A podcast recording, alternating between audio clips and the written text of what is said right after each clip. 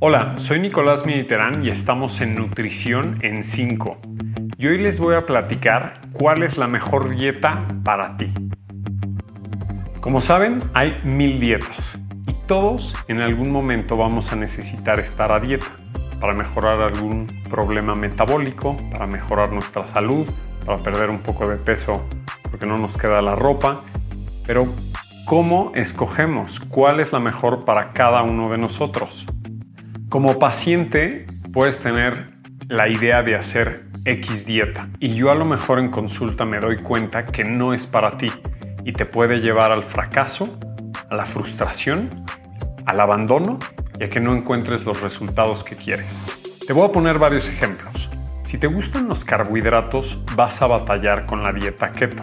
Si estás dispuesto a bajar su consumo, cuidar las cantidades y a lo mejor que haya días que comas una ración o ninguna ración puede ser buena idea para ti.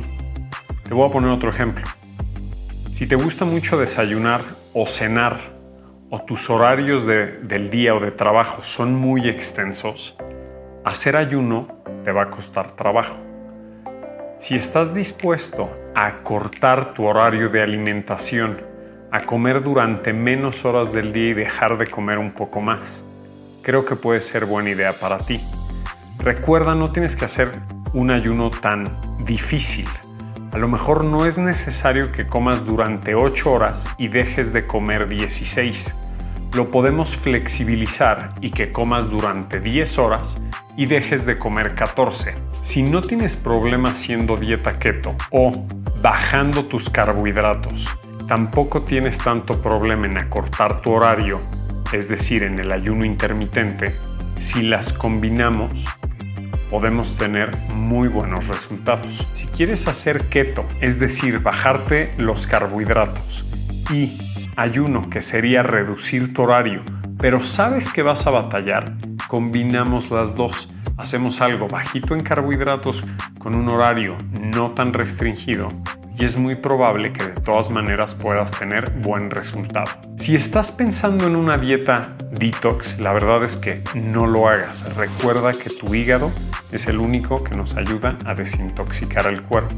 Y si tienes en mente hacer una dieta dos semanas y ya, prefiero que no lo hagas porque es muy probable que rebotes. Ahora, lo que todos están esperando, ¿cuál es la mejor dieta para cada uno? La que puedan sostener y hacerla a largo plazo.